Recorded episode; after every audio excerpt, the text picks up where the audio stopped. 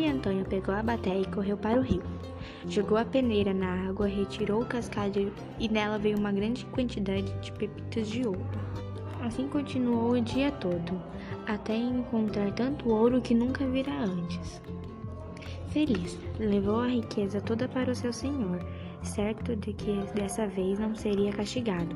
Onde achou tanto ouro? estranhou o homem. Lá mesmo, no rio, patrão. Os olhos do homem faiscaram de ambição. Em que altura? Como devia manter segredo, o pai Antônio disfarçou. Não lembro muito bem. Novamente foi amarrado no tronco e chicoteado. Quando foi solto, com as costas cheias de sangue, o escravo correu para o mato. Foi até o mesmo lugar onde estivera antes, sentou-se e chamou a mãe de ouro. Ela voltou. Seus longos cabelos dourados resplandeciam ao sol. O homem gemeu. Se não levo ouro, apanho. Agora levei tantas pepitas como meu senhor nunca viu na vida, e mesmo assim quase morro de tanto apanhar. Meu senhor quer que eu diga onde encontrei tanto ouro. Pode contar, disse a moça. Pai Antônio foi até seu senhor e explicou onde era o local. O ambicioso chamou vinte escravos além de seus capatazes, e, foi, e foram todos lá. Cavaram perto do rio, mas o buraco ficava cada vez maior e nada de encontrar ouro. Tem certeza de que é aí, pai Antônio? Se nos enganou, vai apanhar em dobro. É aqui mesmo, disse o velho, que apesar de tanto ter apanhado, também ajudava na escavação. O buraco ficou enorme. Foi quando encontraram uma rocha toda feita de ouro. Mas isso vale uma fortuna, comemorou o senhor. Continuaram a cavar, dispostos a tirar a rocha inteira. Por mais que cavassem, ela parecia não ter fim.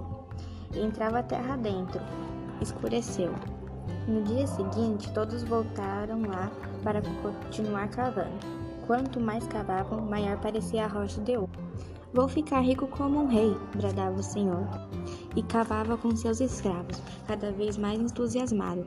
Pai Antônio viu o vulto de mãe de ouro entre as árvores e foi até ela sem que ninguém visse.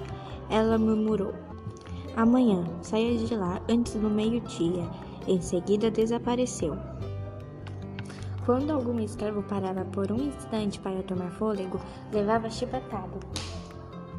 O próprio senhor, de chicote na mão, castigava a todos. Andem mais depressa, escavem, aumentem esse buraco, dizia. Os escravos temiam ao ouvir sua voz. O sol subia no céu. Apesar do medo do castigo, pai Antônio pediu para sair em um instante. Preciso beber água, meu senhor. O homem desferiu uma chicotada nas costas do escravo,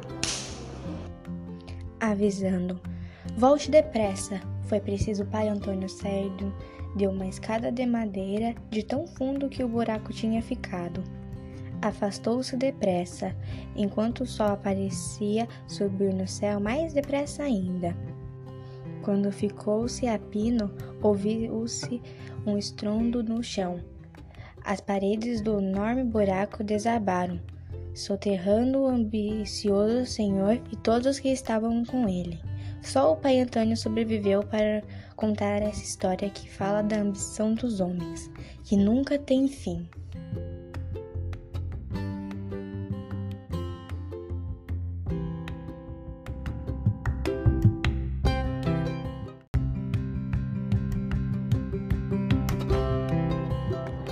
Olá, eu sou a Nadine do sétimo ano C e hoje vou contar a lenda A Mãe de Ouro, baseada no Valcir Carrasco. Para a FLIC de 2021 da escola MF Antônio de Freitas Avelar. Nos tempos da escravidão, muitos senhores não tinham sentimentos bons no coração. A história que vou contar é sobre um desses homens, um rico senhor de escravos capaz das maiores crueldades de que já se ouviu falar. Ele lidava com ouro e seus escravos saíam todos os dias de manhã bem cedinho para minerar. Quando algum deles chegavam de mãos abanando, era preso ao tronco e chicoteado. Entre os escravos havia uma, um ancião chamado Pai Antônio. O pobre homem vivia com as costas em carne viva de tanto levar chicotadas. Havia muitos dias não conseguia encontrar uma pepita de ouro. Um dia, desesperado, ele desistiu de buscar pepitas de ouro no fundo do rio, saiu andando pelo mato sem direção. Finalmente, sentou-se no chão e botou as mãos no rosto. As, as lágrimas escorriam. Chorava sem saber o que fazer. Se continuasse assim, morreria de tanto apanhar. Subitamente, ouviu um ruído e tirou as mãos do rosto. Diante dele estava uma linda moça, de pele branca como uma nuvem e com uma cabeleira dourada. Qual o motivo de tanta tristeza? perguntou ela. Pai Antônio contou o que acontecia. Ah, sim, ah. Meu senhor manda me chicotear todos os dias porque não consigo encontrar ouro. A moça fez um ar compreensível e disse: Traga-me uma fita azul, uma fita vermelha, uma fita amarela e um espelho. Se fizer isso, não terá mais motivos para chorar. Como o pobre homem era escravo, não tinha dinheiro, mas conhecia o dono do empório, que fornecia comida a todo o povo daquele lugar. Foi até ele e implorou por sua ajuda, sem dizer para o que era. Sabedor do sofrimento do escravo, o proprietário forneceu as fitas e o espelho. Pai Antônio voltou para onde estava a moça, sorrindo.